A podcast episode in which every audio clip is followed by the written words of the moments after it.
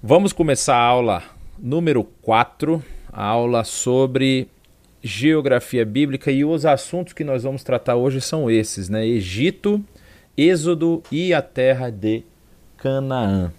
Então, antes de mais nada, nós vamos relembrar o nosso amigo de todas horas, o bonito, maravilhoso, saudoso, crescente fértil Aqui eu possuo uma ferramenta que eu preciso selecionar, que é uma ferramenta de apontador. Deixa eu ver se ele está aparecendo. Ele ainda não está aparecendo, eu só vou mudar isso aqui, gente. É 5 segundos que eu preciso que ele veja o meu cursor, para vocês poderem ver o meu cursor também. Ah, mágica! Agora está aparecendo aí. Vamos lembrar de novo do nosso querido Crescente Fértil. Ele sempre vai estar em nossos pensamentos e orações até o final do curso, porque é tudo que acontece na parte do Antigo Testamento está envolvido com isso aqui. No Novo Testamento nós vamos ter uma área nova que se abre na direção europeia. Então vamos lá. A gente vai falar do, dos três pontos assim, talvez mais é, importantes para a história do Antigo Testamento e não, não, não necessariamente de importância teológica, mas de importância geográfica, porque é a base, é o fundamento, vamos dizer assim, do que Israel hoje argumenta é, argumenta a, sobre ser, vamos dizer assim, de, ter, ter o direito da terra. É? Se você perguntar para qualquer israelense hoje, ah, já houve essa, essa argumentação na ONU, para vocês terem uma ideia, de que Israel não é o proprietário original da terra. Inclusive, aconteceu isso dentro da própria do próprio sistema religioso de Israel. Há um, um, saiu há pouco tempo no, no jornal lá de Jerusalem Post um artigo falando de um rabino de Nova York, que é ali na região do Brooklyn, em Nova York, que argumentava que Israel não era o proprietário original da terra. E quando você fala isso nos tempos que nós vivemos, isso soa meio como uma, uma argumentação política, porque quem é, vamos dizer assim, o principal, é, principal defensor de que Israel não é o dono da terra, que eles são dono da terra, são os árabes. O problema é que a Revolução Árabe, a, a, o levante árabe, ou seja, o início aí da, da revolta, da, da, do surgimento do, do islamismo no mundo, é pós Cristo Jesus, é 600 depois de Cristo, né? E naquele período, sim, havia é, é, a etnia árabe ali naquela região, havia os filhos de Ismael. Só que eles habitavam em outras regiões, eles também não habitavam essa região. E esse argumento cai por terra por conta disso. Agora, se você for pensar nos proprietários, vamos dizer assim, da, da terra de Israel, que seriam os cananitas, né? Afinal de contas, Israel, quando ele invade, ele, ele domina, é o povo de Canaã. Você tem que argumentar também que muitos dos territórios conquistados pelos gregos e pelos romanos deveriam ser devolvidos. Os nossos territórios conquistados pelos portugueses também deveriam ser devolvidos. Aí você pergunta até onde vai essa questão de devolução, né? Ou isso é o um movimento natural das civilizações? Então, vamos falar um pouco hoje sobre essa questão da saída do povo de Israel do Egito. Quais trajetos são hoje defendidos para é, toda aquela história que é comentada? E também a posição deles final. Nós não vamos entrar na Terra hoje, porque a gente vai fazer um, uma aula apenas sobre a conquista da Terra e sobre a, o período dos juízes. Isso vai acontecer na nossa próxima aula. É, deixa só eu confirmar essa informação. E Conquista da Terra, Juízes e Monarquia. Na verdade, eu juntei os outros dois, mas enfim, podemos falar sobre só a conquista, porque aí é o livro de Josué como um todo. Aí você vai poder ver exatamente a trajetória, e Josué é bem detalhado nisso. Quando ele vai falando quais cidades foram conquistadas, em que, que período e tudo mais, você consegue ter um panorama bem interessante aí da conquista da Terra. Então vamos lá para a gente entender. A gente já falou sobre essa questão do Rio Nilo, sobre as suas cheias, os diques, os canais e o delta. E há uma, uma ideia de que a cidade que aqui é Heliópolis, hoje a cidade do Cairo, é muito próximo, as, as ruínas de Heliópolis são muito próximas do Cairo. E aqui você tem Gizé, que é a, a pirâmide lá famosa de Gizé, e as três, as três pirâmides né, de, de Miquerinos e Kefren também. E a região que é defendida como capital na época da saída é essa região de Heliópolis aqui. A Heliópolis também era chamada de a cidade de Ramsés, que era a cidade que é mencionada que estava sendo construída no período em que os, ah, os israelitas estavam lá e é o período em que eles são forçados àquele trabalho escravo, certo? E aí o que, que a gente vai perceber? A gente vai ver falando mais uma vez que período nós estamos tratando, né?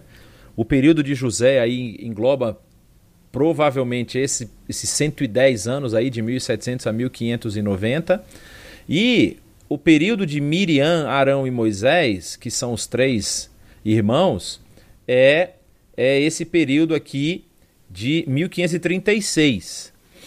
E aí, muitas vezes, o pessoal pergunta: ah, mas no, eles não ficaram 400 anos escravos no, no, no, no Egito? Então aí você já tem algumas questões para você começar a compreender. Pode ser que o 400 não seja 400.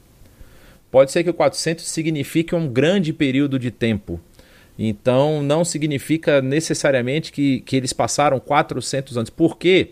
Por conta dos achados arqueológicos que vão confirmando e, e, vamos assim, desmistificando algumas outras questões. O que se sabe é que o número 40, e aí 10, 10 vezes 40, ou seja, o próprio 400, ele sempre tem um, um, um, um vamos dizer assim, uma, uma aura de mistério em volta dele, porque ele pode sim significar 40, é uma, uma possibilidade, um, uma, algumas pessoas defendem isso, alguns estudiosos defendem isso, mas ele pode significar também é, um grande período de tempo. Por isso que quando se fala 40 anos de deserto, a gente vai ver isso um pouco mais à frente, pode significar que eles ficaram um grande período de tempo. Por que 40? É, esse número está vinculado a mais ou menos o período de uma geração. Então, de 40 anos, normalmente você mudava uma geração.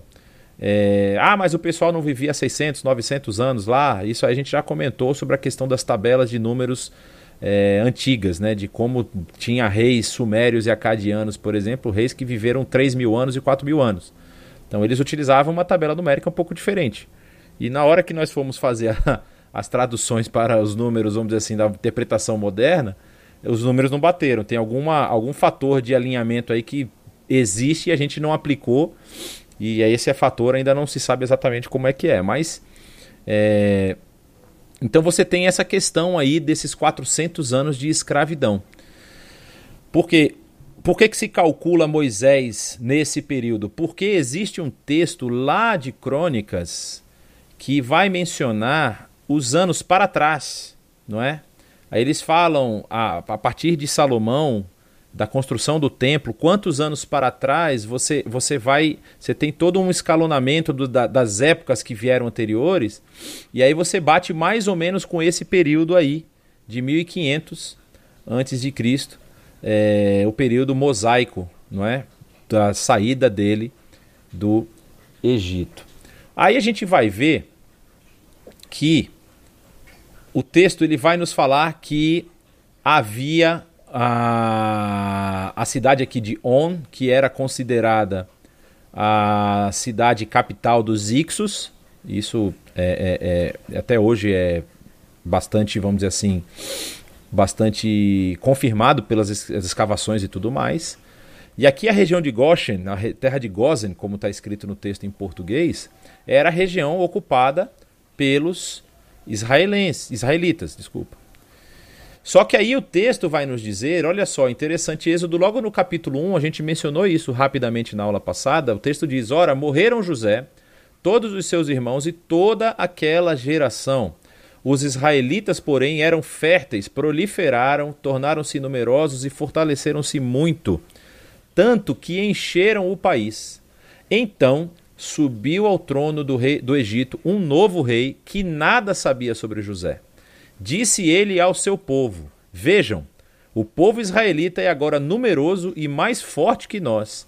Temos que agir com astúcia para que, ele não, para que não se tornem ainda mais numerosos e, no caso de guerra, aliem-se aos nossos inimigos e lutem contra nós e fujam do país.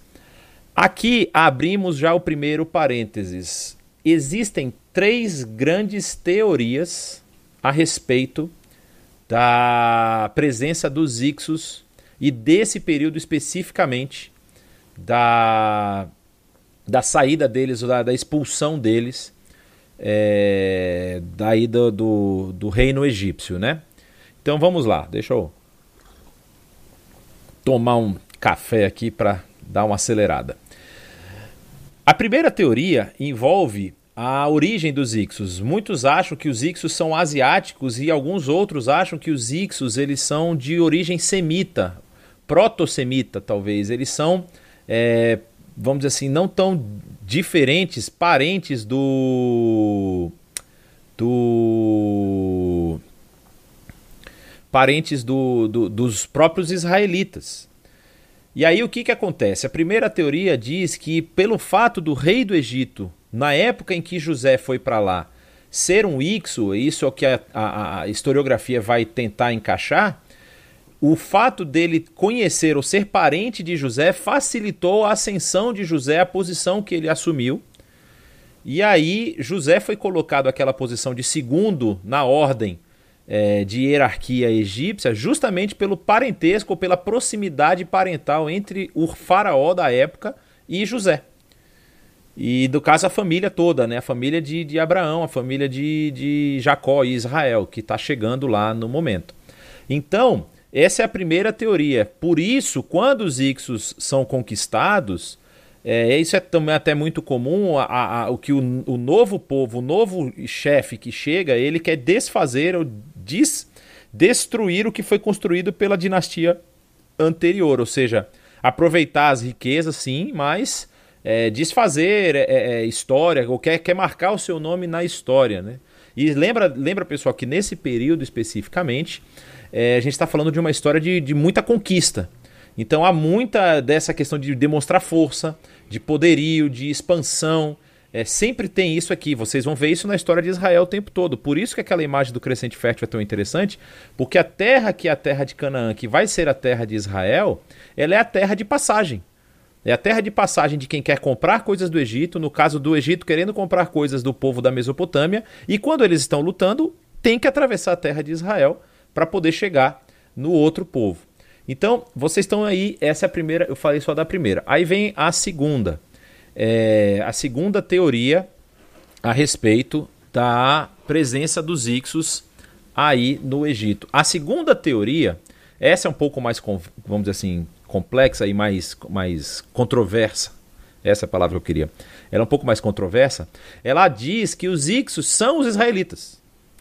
Ou seja, é, quando José chega lá e ele é colocado como havia um, um, um havia um Oh meu Deus, um faraó, vixe, sumiu o nome. Havia um faraó no poder e José é levado à posição de segundo na, na, na, na hierarquia de poder do Egito.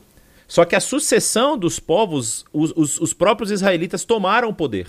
E eles se tornam esse, essa nova dinastia que domina o Egito aí por esse período, que vai ser vencida por uma dinastia que vem da parte sul do Egito, essa parte de baixo. Não é? Inclusive, a cidade de Tebes aqui no ela vai se tornar capital um período. Tem outras capitais, a gente vai falar um pouquinho mais disso para frente. É... Aqui a cidade, a região de Memphis, ou Nof, como era na época. É... Então esse povo de Israel acaba dominando o norte do Egito e se torna a dinastia governante no Egito nesse período. E aí quando eles são é, vencidos, ou seja, o êxodo na verdade é justamente essa expulsão dos Ixos. Essa é a, a, a segunda teoria. E a terceira teoria é a teoria, vamos dizer assim, que os Ixos, na verdade, eles não têm nada a ver com Israel, eles passam um pequeno período de tempo e é, a expulsão dos Ixos acompanha aí e assim enfraquece essa parte norte, ou seja, tem, tem essas lutas que vocês estão vendo aqui, são pontos de combate dos Ixos contra a dinastia que surge agora, e esse enfraquecimento dessa dinastia faz com que permita a saída do povo de Israel, porque enfraquece o poderio militar dessa região. Então, na verdade, não foi uma relação, vamos dizer assim, de troca de, de, de, de ameaças ou de, de poderio de deuses, né? Não foi um deus todo-poderoso lutando contra os deuses do Egito que fez com que o, o faraó falasse: não, agora vocês podem ir embora porque vocês já fizeram, aprontaram demais por aqui. Ele, existem essas três teorias. A teoria que é, vamos dizer assim, a mais. A mais. A, a, não vou dizer que é a mais correta, a mais aceita, mas é uma que é a mais difundida, com certeza, é de que realmente os Ixos foram essa dinastia. É, essa dinastia que dominou o Egito durante um tempo, que foi o período da chegada do povo de Israel lá, a primeira que eu falei, né? E quando os Ixos são conquistados, são dominados, Israel começa a ser colocado a, a, a, trabalhar, a ser forçado a esses trabalhos de escravidão, vamos dizer assim, esses trabalhos mais braçais, mais é, é, que são mencionados ali no início do livro do Êxodo, né, de construção de tijolos e tudo mais. Até porque nós temos uma. Eu vou fazer um parênteses aqui, não para perguntas, apesar de que eu acho que já tem uma pergunta aqui é, fazer um parênteses a literário, que me perguntaram em alguma aula que material, perguntaram sobre esses mapas e perguntaram que material que eu uso ou que eu posso indicar. Eu vou mostrar para vocês alguns materiais. Esse aqui é o fácil de achar. Esse aqui, tirar o reflexo da tela se eu conseguir, chama Bíblia de Estudo Arqueológica. Essa Bíblia é muito boa porque ela trata mais ou menos o que a gente está fazendo aqui dessa forma mostrando a, a informações arqueológicas. É, é, essa Bíblia tem alguns achados arqueológicos extremamente modernos, tipo dos últimos cinco anos, que já tem alguns artigos que estão aqui dentro que precisam ser reavaliados. Né, algumas coisas que foram colocadas aqui que de repente a arqueologia ela a cada ano ela acha coisas novas e ela vai ou confirmando ou às vezes até destruindo alguma ideia então mas ela tem muito material ela é excelente para estudar então se você quiser adquirir uma Bíblia com mapas, com artigos, ela é muito boa para isso. Existe um box. Esse box, eu vou ser bastante sincero com vocês. Eu não faço ideia de onde vocês vão achar. Esse box aqui, ó. Egito Antigo, Mitos e Monumentos. São dois livros um que fala sobre os locais sagrados do Egito, as pirâmides, os templos e tudo mais. E o outro está aqui do meu lado, deixa eu pegar rapidinho. É... Fala sobre a mitologia egípcia. São os deuses e os mitos, inclusive mitos de criação, que existem lá na história egípcia.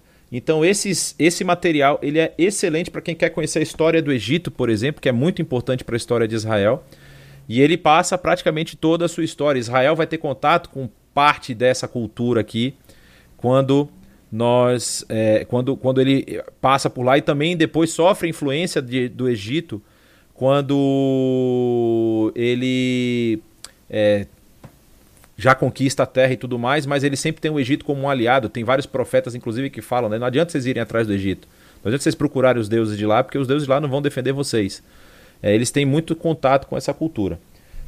Tem mais dois materiais que esses eu não estou com eles aqui, mas são fáceis também. Tem um atlas ilustrado da Sociedade Bíblica do Brasil. Esse material é muito bom para quem é fissurado em mapas. Quem quer ver nos mapas, quer ver na posição geográfica direitinho, esse mapa, esse, esse atlas você encontra na Sociedade Bíblica, né, no site da Sociedade Bíblica. Ele é um, um mapa mais, mais, mais, mais compridão assim, eu ia falar mais grande aqui, beleza. Mais compridão assim, e azul, a capa azul e preta. É bem simples de encontrar. E o último material que eu quero deixar aqui com vocês, eu vou falar dele. É esse eu sei que vende na Amazon. É, não na Amazon do Brasil, não achei na Amazon do Brasil, achei na Amazon dos Estados Unidos. Mas para aqueles que não sabem, nenhum livro paga taxa de importação. Quando você compra livro, você não paga taxa de importação, porque livro é, não, não tem taxa, porém você paga a taxa de frete que é normalmente é meio pesada. E com um dólar a cinco reais ninguém merece. Então é, é o livro chamado The Sacred Bridge. É, esse material se encontra de maneira virtual. Boa pergunta. O The Sacred Bridge eu acho que não. The Sacred Bridge é talvez o maior atlas, o mais completo, porque ele é um atlas geográfico histórico. E ele vai trabalhar muito a história, vai trabalhar achados arqueológicos e tem mapas com fotos muito boas. É um material assim de primeiro, talvez seja o melhor material de geografia bíblica que eu já tive a oportunidade de, de, de folhear. É, eu acabei comprando porque é, a gente, quando vai lá em Israel, normalmente a gente acha nas livrarias em Israel. Então, numa das viagens para Israel eu trouxe, mas não foi muito barato não, tá, gente? Esse, é, esse realmente é para quem quer se aprofundar no assunto. O Atlas da Sociedade Bíblica, ele é bem em conta. Dá para comprar e está no Brasil, obviamente é daqui, né? E, então é mais fácil. E ele também tem várias, várias, várias questões históricas e questões de achados arqueológicos estão lá no meio do, do Atlas. É... Alguém colocou aqui já, o Roberto Góes já colocou aqui no chat do do nossa sala, eu vou copiar aqui, Roberto, e colocar no chat do YouTube a, o mesmo link, que é o link da Amazon para o The Sacred Bridge, é, que é esse livro. É, exatamente, está dando 520 reais, sem o frete. E, enfim, como a gente diz quando a gente viaja para fora, quem converte não se diverte. Então, assim, é, é, é pesado. Mas vamos lá. Então você tem essas três histórias aí a respeito dos Ixos, e aí a que nós falamos, que é a que mais, vamos dizer assim, tem relação com o que nós lemos no texto bíblico. É... Deixa só eu fazer o seguinte, eu vou. É, eu, eu, eu, eu, deixa eu só terminar isso aqui, depois eu abro para perguntas, tá? Então, a que mais tem relação no texto bíblico é que é, provavelmente havia uma dinastia Ixa, Vamos deixar assim, porque eu não sei como é que é a pronúncia de Ixos. Havia essa presença dos Ixos na, na, na, no governo na época, e quando Jacó traz com a sua família, no caso através de José, a sua família vem morar no Egito, por conta dessa proximidade, há essa relação de, de vamos dizer assim, de, de, de, de confiança, eles são colocados na terra de Gozen aqui, que é a região do norte. Quando os Ixos são vencidos, os israelitas eles estão ocupando aqui como o texto diz, eles já estão ocupando grande parte do delta. E aí a nova dinastia impõe trabalhos forçados para subjugar esse povo e colocá-lo sobre é, servidão.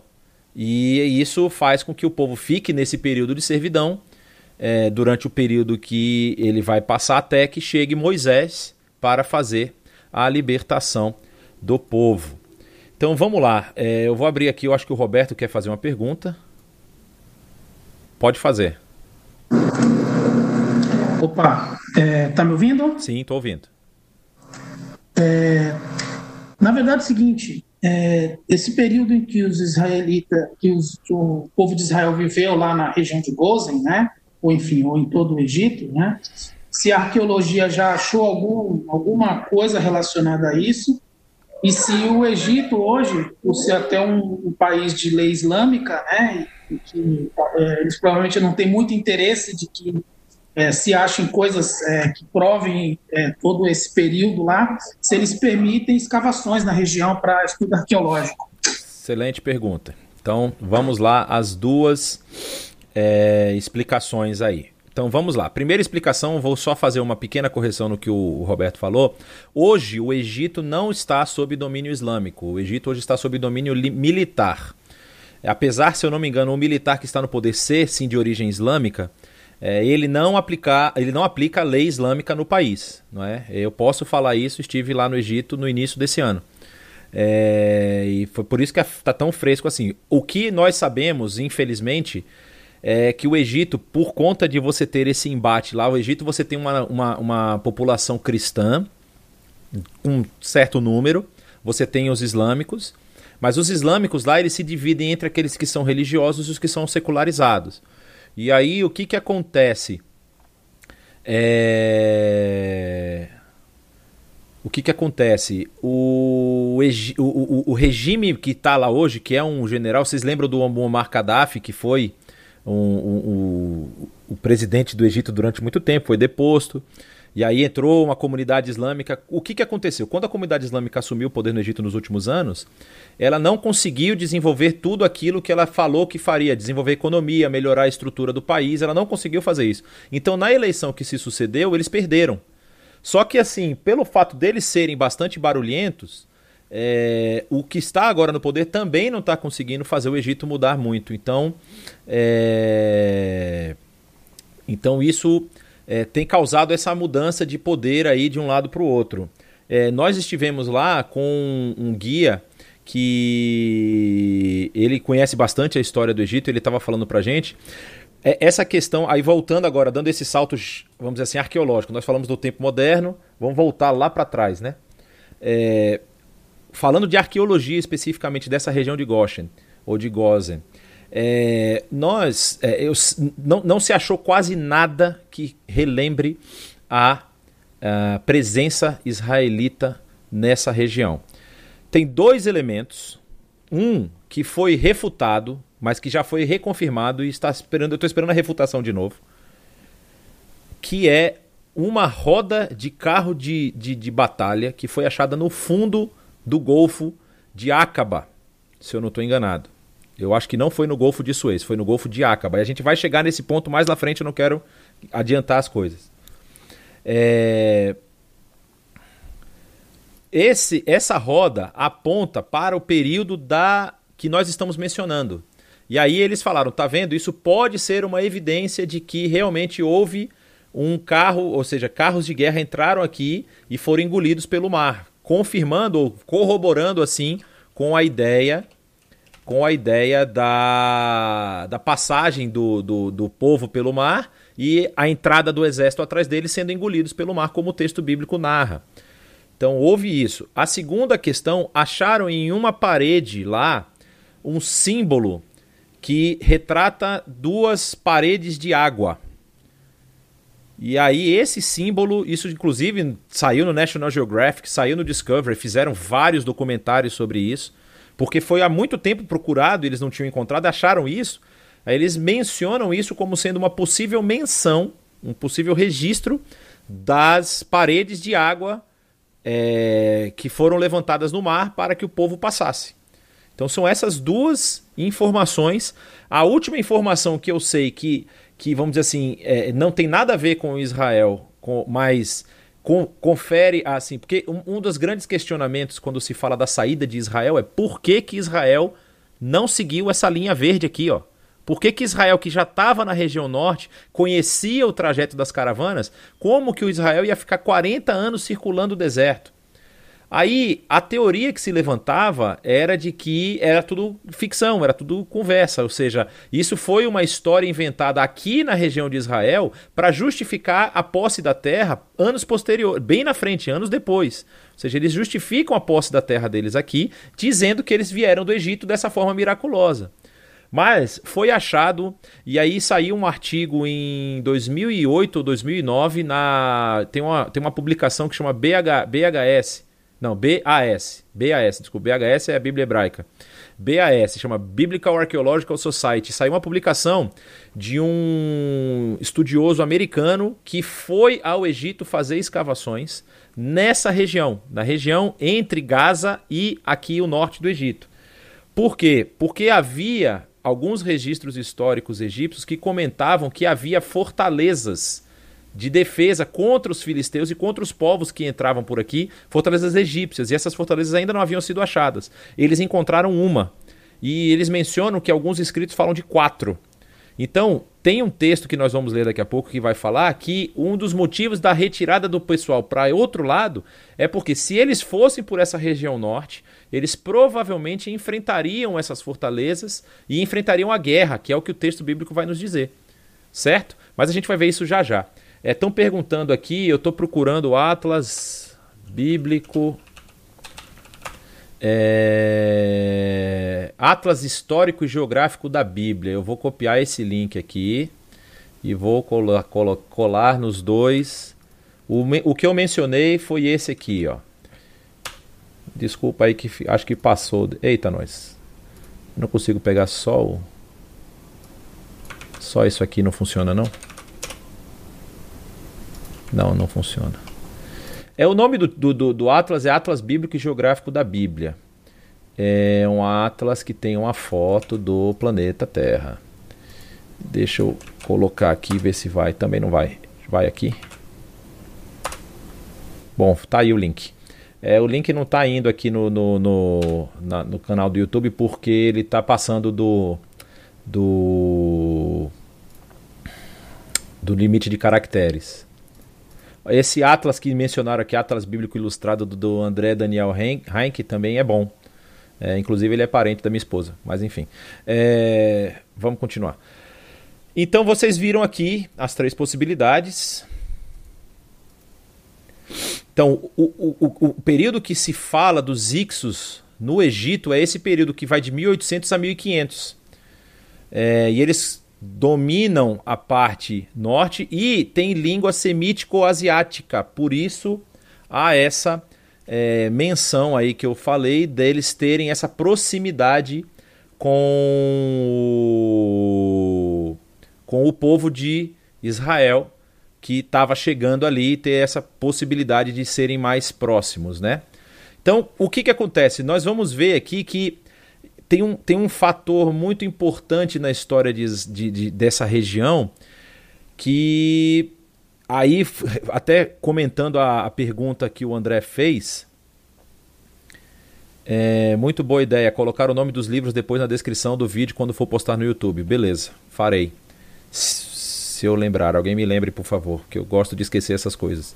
É, as, a, os egípcios e os hititas, lembra que a gente mencionou sobre uma carta que é um tratado de paz entre o, o, o rei Hattushires III e o faraó do Egito, que agora, se eu não me lembro, será Tutmoses ou Amenhotep, eu acho que era Tutmoses, acho que era Tutmoses III, e, não, Hattushires III e Tutmoses que é esse essa, essa carta e esse tratado de paz. Esses dois mapas que vocês estão vendo, eles mencionam batalhas que ocorrem entre os Ixos e os egípcios. E há aqui muitos povos que é, muitas cidades que pagam tributo ao Egito e o tributo vem, vamos dizer assim, como, como é, recíproca é a defesa dos seus territórios no caso de ataque. Então, por isso, várias vezes o Egito teve de subir a essa região.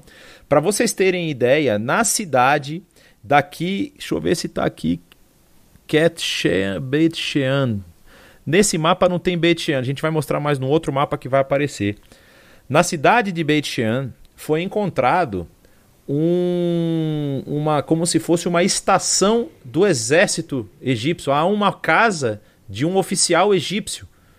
E a cidade depois ela é conquistada e ela é transformada numa cidade grega, depois numa cidade romana, a cidade de Beit Shean, as ruínas gregas que estão lá são fenomenais, é um negócio maravilhoso de se visitar, você visita a, a casa de banho, teatro, é impressionante Beit Shean, mas lá está um posto avançado da defesa do Egito.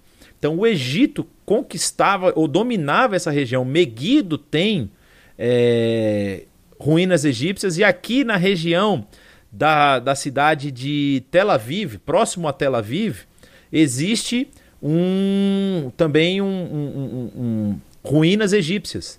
Está bem aqui próximo à região de Meguido, fica bem aqui Tel Aviv. É, Desculpa, é mais aqui para baixo, na região de Jope aqui, tá vendo? Nessa região aqui, não muito longe daqui, está a, a ruína egípcia. Ou seja, prova de que os egípcios eles realmente tiveram e exerceram um poder muito grande sobre essa região durante muito tempo.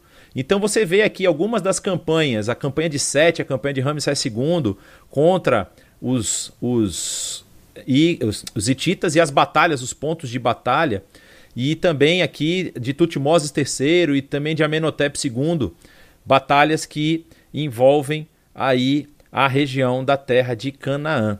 E vocês percebem que os egípcios iam lá em cima, eles iam quase próximos a Arã. Lembra de Padã Arã, onde é, foram encontradas as esposas de Isaac e de Jacó? Essa região, os egípcios, eles chegavam até lá nas suas campanhas de guerra. É... Aí nós temos um conjunto de cartas chamadas cartas de Amarna. Por que, que é importante a gente ver isso aqui? Por que, que é importante a gente estudar isso aqui? Essas cartas de Amarna, elas eram cartas entre os governantes de cidades de Canaã, várias cidades, todas essas cidades, ó. É, tá vendo? Vocês estão vendo os pontinhos aqui? E só para eu não dizer que vocês depois não falarem, ah, ele falou do negócio, não existe. Ó, tá vendo aqui Bet Shan?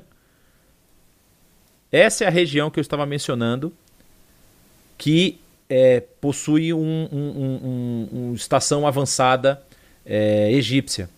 Então, Meguido está aqui, Tanak, Tanak está aqui, a, o Sidon, Beirute, todas essas cidades são mencionadas nessas cartas que foram encontradas, e elas são cartas que datam do ano 1300 ao ano 1200. E nesse período, olha que interessante, são mencionados os Rabiro, que muitos estudiosos acreditam ser a primeira menção do nome hebreu.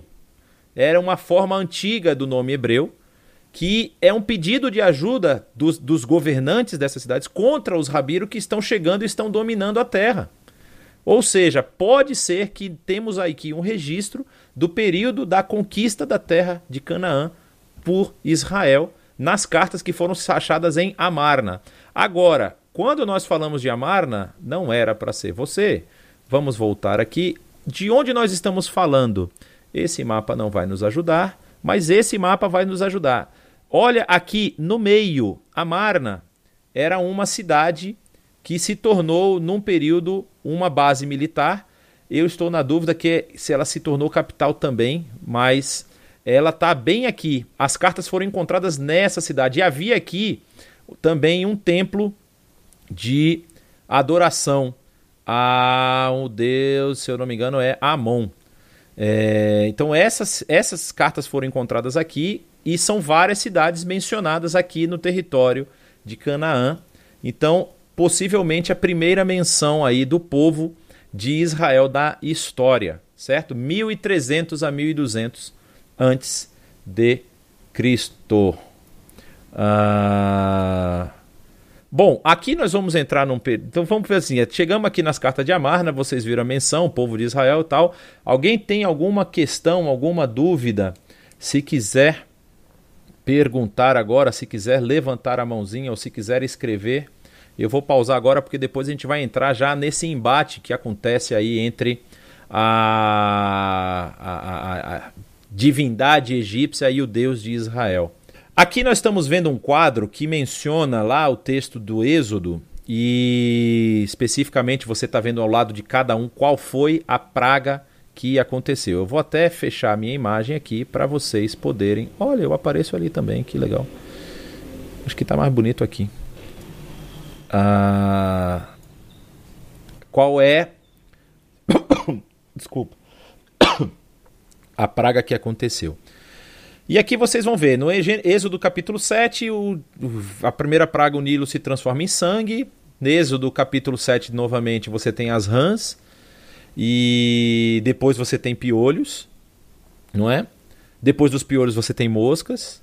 Depois das moscas você tem a peste. Depois da peste você tem as úlceras. Depois das úlceras, granizo, gafanhotos, escuridão e primogênitos. E aqui muito já se discutiu a respeito das 10 pragas, porque muita gente tenta justificar as pragas de modo científico, né? Ah, surgiu uma pergunta aqui, eu acabei atravessando. Há alguma escavação em de Jericó? Ah, meu amigo, minha amiga, foi a Rebeca que perguntou. Vocês vão ver Jericó como vocês nunca viram na vida que eu tenho de foto de Jericó não está na GB. Nós vamos falar sobre isso na próxima aula. Tenham paciência, mas há sim bastante escavação. Aí tem uma. isso aqui eu não sei se foi uma pergunta de Leão. Era comum o Egito avançar pelo deserto da Península do Sinai para lutar contra os povos cananitas. Eu acho que isso é uma afirmação. É, sim, era comum. O Egito subia o tempo todo por ali, né? É, mas vocês têm que lembrar que quando você tem uma movimentação de grande população, você tem que parar em pontos de água. Então você tinha um povo, você tinha um, exército subindo, você tinha alguns pontos. Então por isso que os caminhos, vamos dizer assim, mais tradicionais, como a Via Mares e o caminho do rei, que nós já falamos, eles eram caminhos de passagem de exército também, porque já sabiam onde ficavam as fontes de água e tudo mais, né? Mas voltando aqui para falar das pragas, é, muita gente fala assim: ah, essa questão aí do sangue, essa questão do. Aí da, da sequência. Isso, na verdade, é uma sequência de, de, de, de elementos. Ou seja, o Nilo teve algum, algum evento, alguma coisa natural lá que gerou sangue. E aí, por conta do sangue, proliferaram as rãs. Aí as rãs, provavelmente, que ficam ali no rio, por causa do sangue, elas saem do rio, né? Ou seja, se o rio está de sangue, a rã não consegue ficar ali naquela parte, vamos dizer assim, do pântano. Então ela sai do rio, aí as rãs morrem, aí dá piolho, aí os piolhos depois são sucedidos por mosca, depois as moscas levam pestilência para o gado, e aí depois você tem a, do gado, vem as úlceras na população.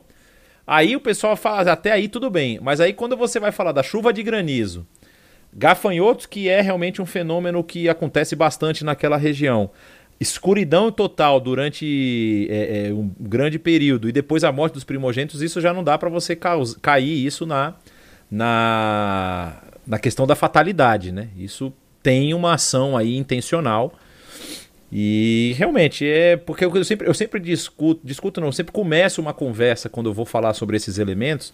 Às vezes a pessoa pergunta assim: "Ah, mas por que você acha mesmo que ah, o mar se abriu para o povo passar?" Eu falo: "Olha só, o primeiro elemento que é imprescindível para qualquer pessoa que vai querer estudar e se aprofundar no conhecimento bíblico é o elemento da fé. Ou seja, você tem que crer que aquilo que está escrito ali ele está escrito para, a, a, a, como vai dizer lá na carta, Pedro escreve na sua carta, né? nós temos tudo que nos é necessário para a vida e piedade. Ou seja, se você é uma pessoa que tem fé e deposita sua fé nesse Deus Criador, você não precisa também tapar os olhos da, da, da para a ciência e dizer assim, não, é tudo mão de Deus. Existem coisas que são explicadas, fenômenos naturais. Você pode explicar fenômenos naturais, mas você precisa ver que existem algumas coisas que são sequenciais que está clara a mão de Deus na história. E aqui vocês vão entender o porquê. Quando nós falamos de cada uma dessas divindades aqui, existe uma relação é, muito próxima de várias dessas pragas, algumas ainda não foram encontradas. Inclusive, esse livro que eu falei para vocês aqui da mitologia, dos deuses e mitos do, do Egito Antigo, ele vai mencionar cada divindade que é relacionada ao que aconteceu aqui. Tem uma lista que eu elenquei aqui não está completa, porque, por exemplo, a quarta praga, que é a praga das moscas, não há uma relação muito direta com alguma divindade. Na verdade, existe uma, uma possibilidade, que eu não vou me lembrar exatamente agora. É, isso está mencionado na. Acho que é na Bíblia arqueológica mesmo, que é mencionada qual é a, a divindade que é, vamos dizer, contestada ou combatida nessa, nessa praga, né? a praga de sangue, deixa eu ver a segunda praga rãs, a terceira praga de piolhos, a quarta a quarta praga que é a praga das moscas.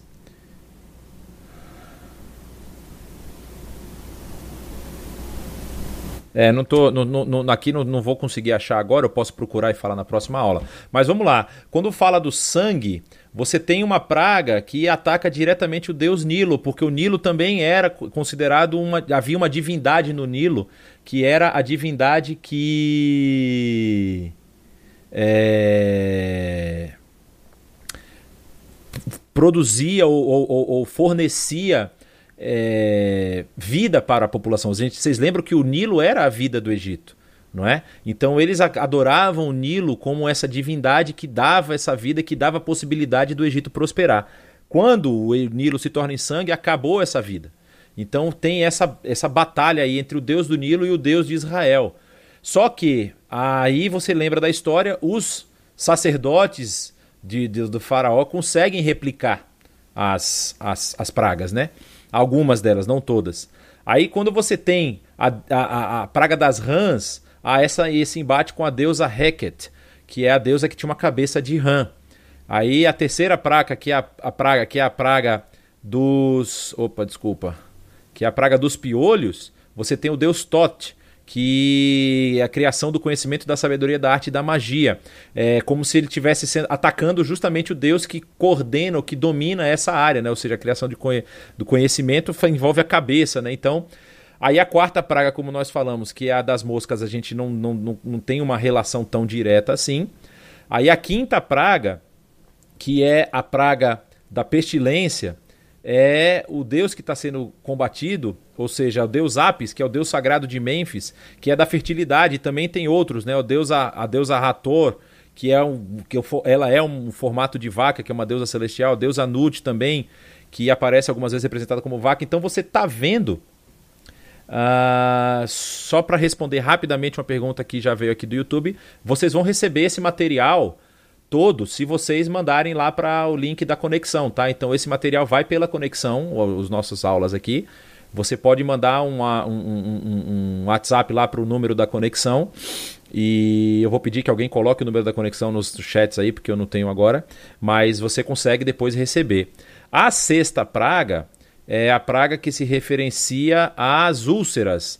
Também aqui não aparece uma referência muito clara, mas talvez tenha alguma referência eu preciso pesquisar talvez é, em outros materiais. No material que eu pesquisei especificamente, ele não, não atrelava nenhuma referência é, é, entre a sexta praga e alguma divindade egípcia.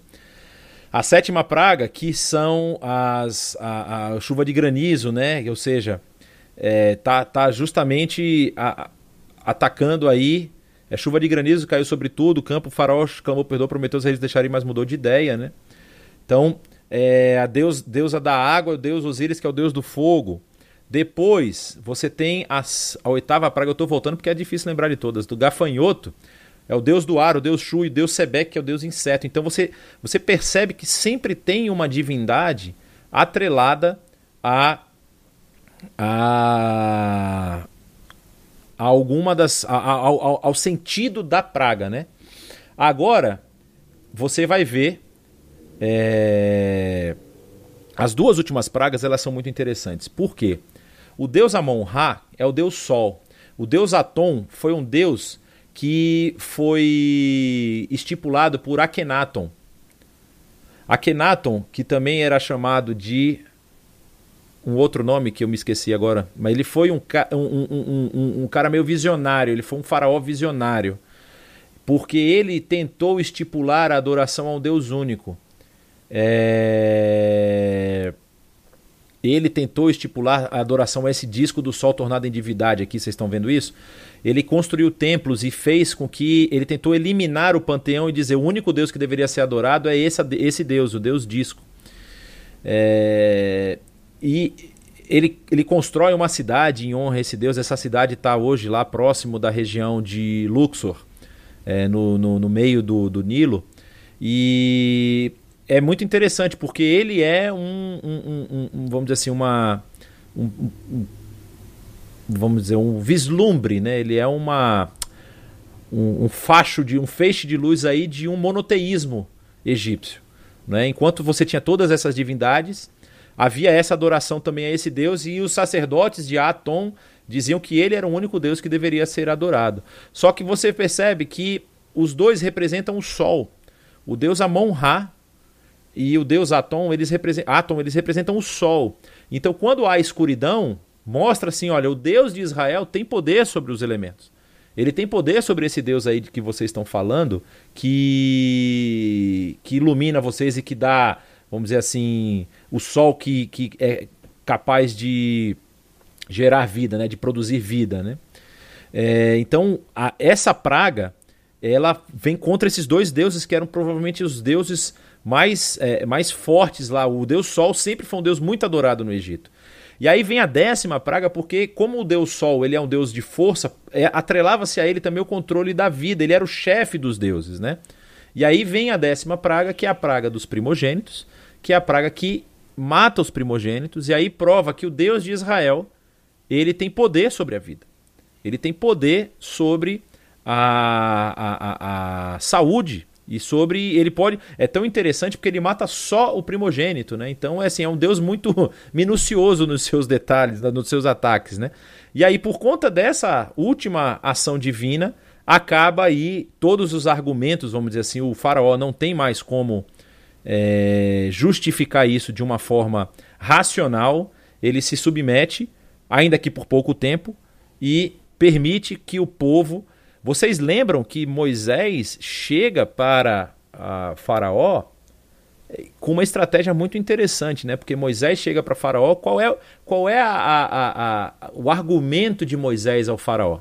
Não sei se vocês vão lembrar. Ele não fala assim, olha, a gente cansou de ser escravo, a gente quer ir embora. Ele não faz isso. Ele chega lá, olha, de, é, é, eu venho aqui falar para você deixar o povo de Israel ir ao deserto e adorar o nosso Deus.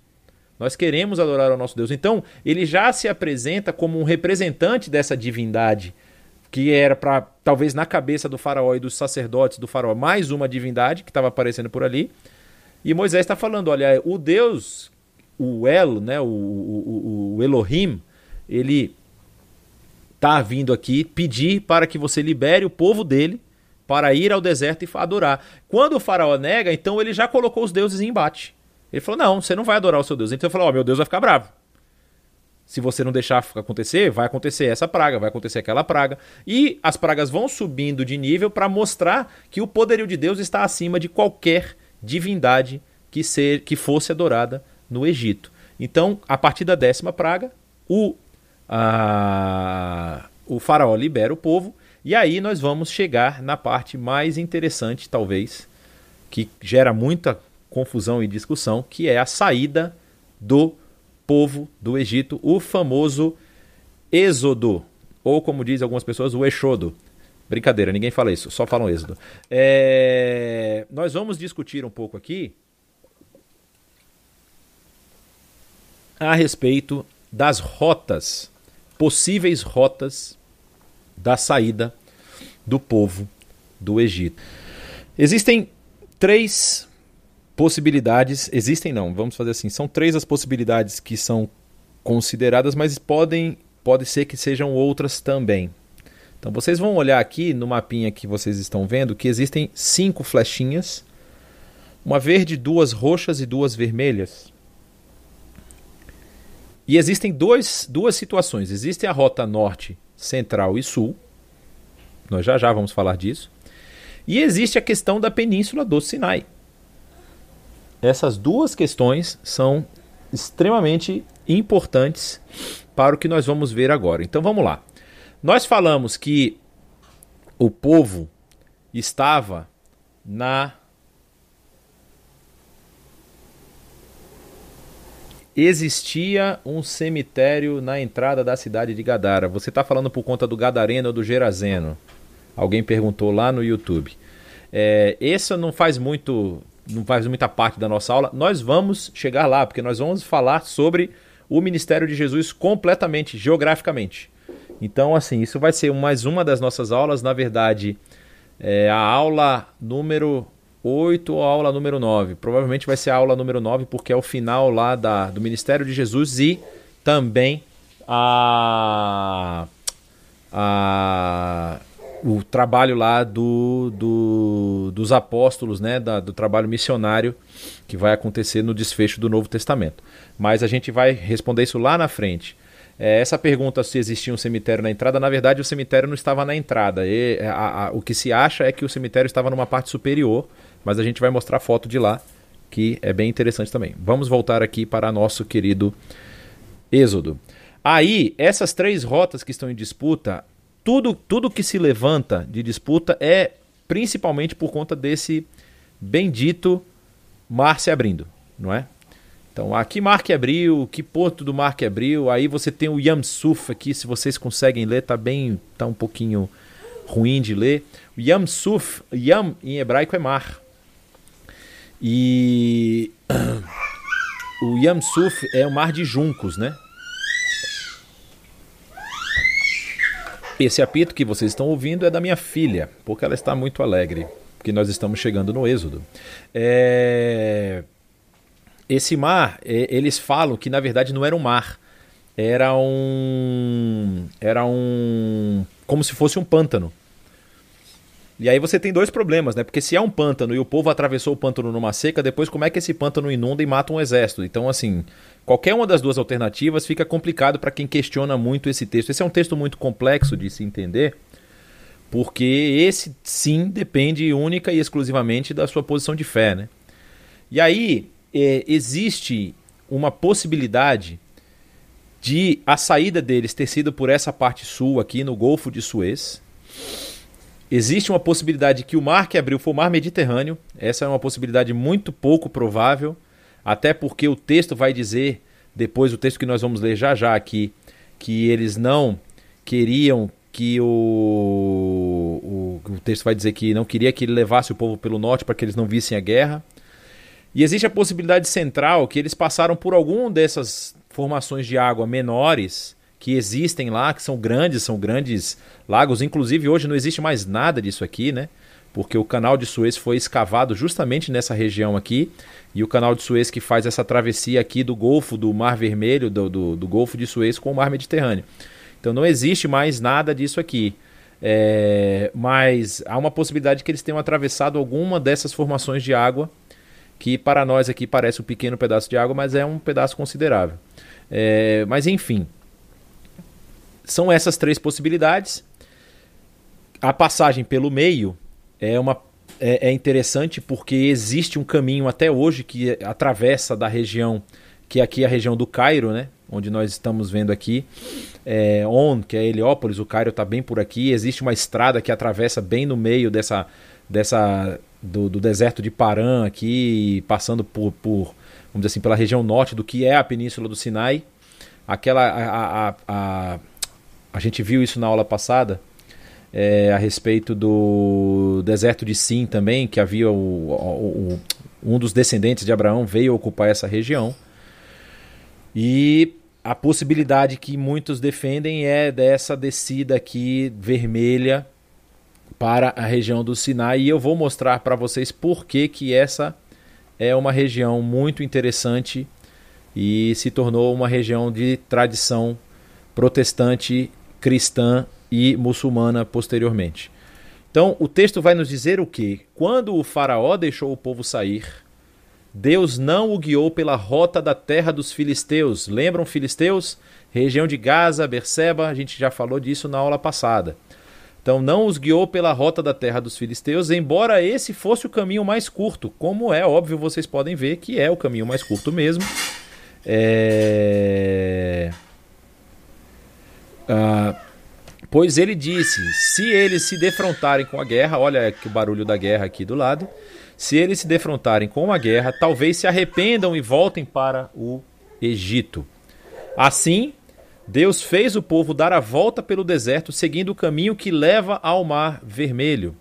Os israelitas saíram do Egito preparados para lutar. Moisés levou os ossos de José. Lembra que eu mencionei vocês a respeito de José que ele pediu para não ser enterrado na terra do Egito, ser enterrado de novo na terra dos seus antepassados. Essa é uma possibilidade de embalsamamento, tá? É, aliás, é muito provável que ele tenha sido embalsamado. É como eram feitos os embalsamamentos no Egito naquela época. Porque José havia feito os filhos de Israel prestarem o juramento quando disse: Deus certamente virá em auxílio de vocês. Levem então os meus ossos daqui.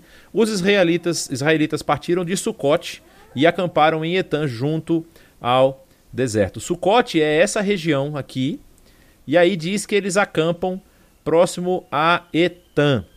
E aí que é o problema. Onde está Etan? Não vamos descobrir hoje.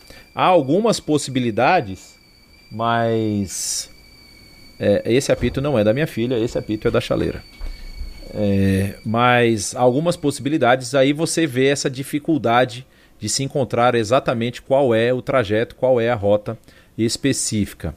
Aí, só para vocês entenderem, essa é uma foto que foi é, bem fresca, bem moderninha. Essa foto de janeiro desse ano. É, para vocês terem noção, eu estou, a gente estava subindo essa estrada aqui do Golfo de Acaba só para vocês verem a região como ela é montanhosa, então qualquer travessia por aqui ela seria uma travessia muito custosa para um povo que, que acaba de sair, né? E aqui eu não vou exatamente é, é, entrar na questão do, no mérito da questão de qual é o pedaço de água que se abriu, porque existe uma possibilidade de ter sido aqui, mas existe uma segunda possibilidade, e vocês vão ver já já. O tradicional hoje, hoje o que se é, o que é tradicionalmente definido como ponto de parada do povo de Israel, que é essa rota vermelha aqui, que eles descem, fazem toda essa volta e travessia, é essa região que está aqui chamada Nueiba certo? No Weiba, esse, essa região próxima ao Golfo, quando aqui no centro seria o local da montanha onde Moisés se encontrou com Deus. Eu coloquei o mapa aqui embaixo, mas está tão pequeno que fica difícil vocês verem. No Eiba é esse ponto daqui. Essa aqui é a fachada do que é o mosteiro Santa Catarina. É... O Mosteiro Santa Catarina é um mosteiro da Igreja Ortodoxa Grega, é um mosteiro do período medieval, e depois ele se tornou uma mesquita, e depois ele se tornou novamente um mosteiro, e hoje ele é um mosteiro mesquita. Ou seja, existe uma igreja ortodoxa aí dentro e uma mesquita. Então, é justamente é, isso é, uma, é, é meio praxe dos, dos árabes, eles para não evitar, porque também assim, se eles criam batalha e guerra, eles perdem o outro lado que é o lado do comércio, do turismo. Então há muito turismo nessa região. Não havia alguns anos atrás por conta da situação do Egito. Vocês lembram que o Egito passou por uma praticamente uma guerra civil né, no final da, do governo de Gaddafi. É, e depois muitos turistas foram mortos, então parou o turismo na região.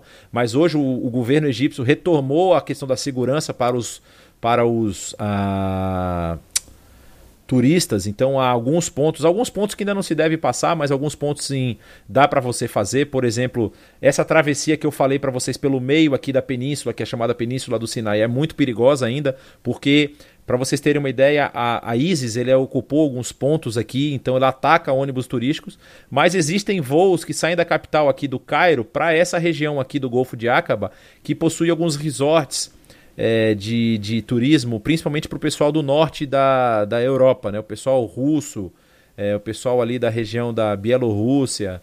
É, como o inverno lá é muito frio, essa região no inverno aqui ainda é clima, vamos dizer assim, de 22, 23 graus, né? Em compensação lá está menos 40. Então o pessoal vem no inverno para essas regiões para passar um período aqui e então tem aeroportos, tem tudo aqui. Então você consegue visitar essa região hoje saindo da região do Cairo e vindo para cá de avião e faz essa travessia aqui, que é uma travessia sul de Israel entrando aqui por ah, o Golfo de Aqaba.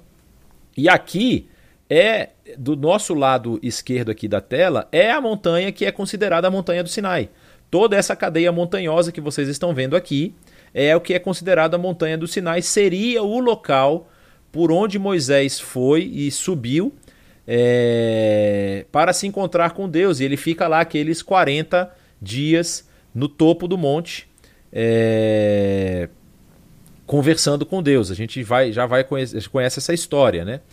Mas, mas mostro a vocês uma foto que é uma foto tirada da saída de Nueiba. Essa aqui é a ponta do Golfo de Acaba e há uma possibilidade de que, na verdade, esse território que vocês estão lendo aqui como Midian, esse território seja o território do Monte Sinai. Isso hoje é Arábia Saudita. É, até alguns meses atrás não havia possibilidade de visita a não ser para visitas é, de duas categorias. Uma, visita de comércio, ou de negócios. Você tinha um visto de negócios e você tinha pontos onde você precisava é, é, que você precisava cumprir e você tinha um, vamos dizer assim, uma segurança, uma vigilância constante. E o segundo ponto é o turismo religioso para os muçulmanos, ou seja, os muçulmanos que iam lá a Meca e a Medina visitar lá a Taaba, eles fariam esse turismo religioso. Então eram as duas possibilidades de você conseguir visto para a Arábia Saudita. Parece que isso está mudando, parece que já vão abrir também para turismo turismo, sem ter necessidade de ser religioso. Mas vamos confirmar essa informação mais para frente. Então há uma possibilidade de que Israel tenha descido e não tenha passado aqui no Yam Suf e tenha na verdade atravessado aqui, nessa região, certo?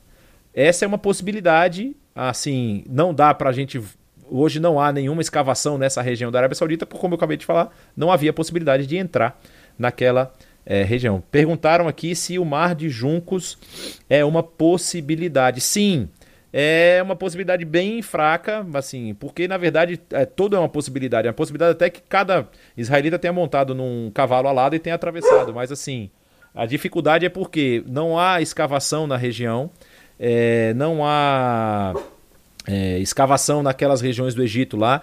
Vocês têm que entender é, e aqui eu vou fazer uma pequena propaganda do, de Israel, bem rápida, que Israel é um, é um, é um, é um, é um baluarte, é uma, uma fortaleza de democracia naquela região. Nesses outros países, a democracia simplesmente não existe. É a lei do mais forte, é a lei do, da, da Sharia, é a lei do, do domínio militar, é a lei do, do, da entidade muçulmana, é muita região de domínio muçulmano, sim. Então, por conta disso, é, não há possibilidade de você abrir muita questão, por exemplo, que, porque uma escavação arqueológica é uma escavação que é muito custosa tem, e tem que ser. É, é, pois é, já disseram que o meu cachorro refutou a questão do cavalo alado aqui. É, é muito custo. O custo para você fazer uma escavação é, é, é, muito elevado, porque você precisa despender muita gente, ou então você precisa despender gente por um longo período de tempo, então você tem que pagar esse pessoal, você tem que dar comida, dar água. Então o que, que Israel fez muitas vezes? Fez parceria com universidades de fora, tanto europeias quanto americanas, que pegam seus alunos da área de arqueologia e trazem esses alunos para que eles participem de campos arqueológicos, tipo é, períodos de duas semanas, de um mês, de, de, de, três meses, e o cara fica lá estacionado num sítio arqueológico, fazendo um trabalho arqueológico. É, para você ter uma ideia, tem uma. Tem um, um, um, um, isso também tem problemas, né? Na região de Meguido, houve um trabalho arqueológico de uma universidade norte-americana que destruiu parte do achado arqueológico, ou seja, eles foram fazendo a arqueologia sem preservar as camadas e acabaram juntando várias camadas de épocas diferentes.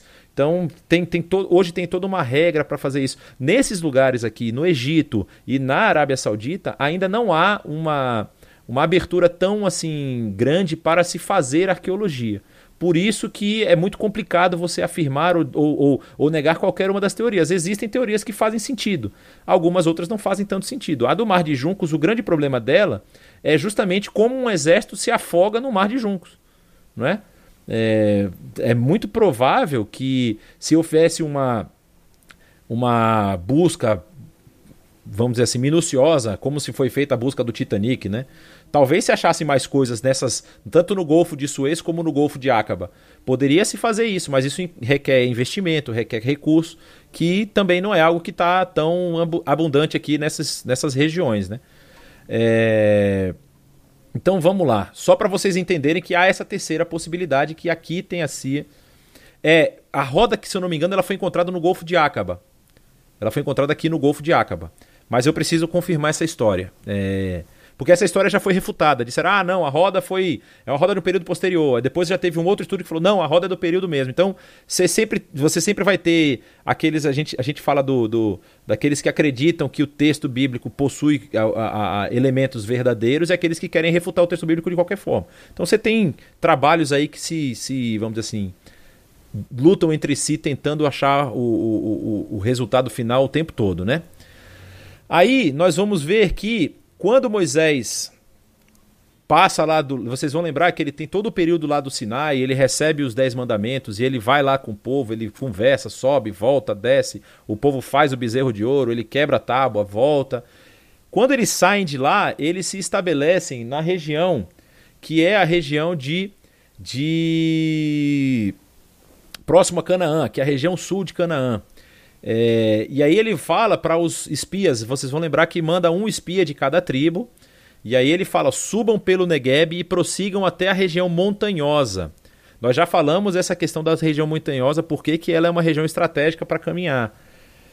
Eles subiram e observaram a terra desde o deserto de Zim, que está aqui embaixo, até Reob, na direção de Lebo Ramate. Subiram do Negueb e chegaram a Hebron, onde viviam Aimã, Cesai e Talmai, descendentes de Enaque, os Enaquins.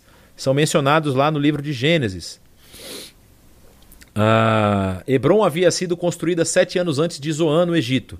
Quando chegaram ao vale de Escol, cortaram um ramo do qual pedia um único cacho de uvas. Dois deles carregaram o cacho pendurado numa vara. Colheram também romãs e figos, e aquele lugar foi chamado Vale de Escol por causa do cacho de uvas que os israelitas cortaram ali. Ao fim de 40 dias, eles voltaram da missão de reconhecimento da terra. Então, eles sobem pela região montanhosa, atravessam toda a região do Vale do Negueb aqui, sobem pela região do deserto da Judéia, atravessam a região da Samaria, chegam a Galiléia e vão até lá a divisa, provavelmente, é, passando um pouco da divisa de Israel com o Líbano atual, chegando a esse Lebo Hamat aqui, como está dito o texto.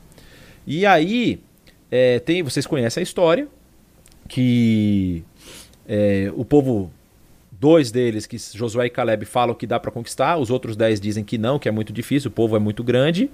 Essa é a região quando eles estavam aqui, aí depois eles vão subindo, né? É, quando Moisés, aí no caso, é, por conta disso, o povo reclama com Moisés e briga, e Deus se irrita com eles e fala que ninguém vai entrar. E aí Moisés transmite as palavras para o povo, o povo chora amargamente, e aí depois eles dizem: Subiremos ao lugar que o Senhor prometeu, pois nós cometemos pecado. Moisés ainda responde: Vocês estão desobedecendo a ordem do Senhor, isso não terá sucesso. Além disso, apesar disso, eles subiram desafiadoramente ao alto da região montanhosa, mas nem Moisés nem a arca da aliança do Senhor saíram do acampamento. Então os amalequitas e os cananeus que lá viviam desceram e derrotaram e perseguiram até Orna, que é essa região aqui. Eles tentaram subir, chegaram lá e voltaram até Orna, que eu não estou exatamente achando no momento aqui no mapa. Arad está aqui, e aqui é a região onde eles ficaram estacionados por um tempo, que é a região de Cádiz Barneia. Então, você vai ver que no primeiro mês toda a comunidade de Israel chegou ao deserto de Zin, ficou em Cádiz, ali Miriam morreu, foi sepultado. Nós já demos um salto aqui, né? Nós estávamos em em números 14, agora nós estamos em números 20. Então aqui é a região de Cádiz Barneia, a região onde morre Miriam, a irmã de Moisés. Depois de Cádiz enviou mensageiros ao rei de Edom. Lembra que nós falamos dessa passagem em Edom, os edomitas, que são parentes do povo? É, ele, ele, assim diz o teu irmão Israel: Tu sabes de todas as dificuldades que vieram sobre nós. É, toda a comunidade israelita. Aí, aí ele fala com Edom e Edom diz que eles não podem entrar no território porque senão eles serão atacados. E aí toda a comunidade israelita partiu de Cádiz e chegou ao Monte Or, que é um monte um pouco mais acima aqui nessa região. E aqui Moisés, é, Arão vai morrer, né? Deus fala para Moisés, Arão, Arão será reunido aos seus antepassados, não entrará na terra que dou aos israelitas, porque vocês dois se rebelaram contra a minha ordem junto às águas de Meribá. Ele e Miriam, né? É, Moisés fez conforme ordenou o Senhor, subiram o Monte Or à vista de toda a comunidade, Moisés tirou as vestes de Arão, colocou no seu filho Eleazar, e Arão morreu no alto do monte, depois disso, Moisés e Eleazar desceram do monte, e quando toda a comunidade soube que Arão havia morrido, toda a nação de Israel pranteou, e alguma coisa que está atrás dos botões aqui. É, seguindo, eles vão. Aí existe uma possibilidade de que eles tenham realmente contornado a terra e entrado pelo território de Moabe.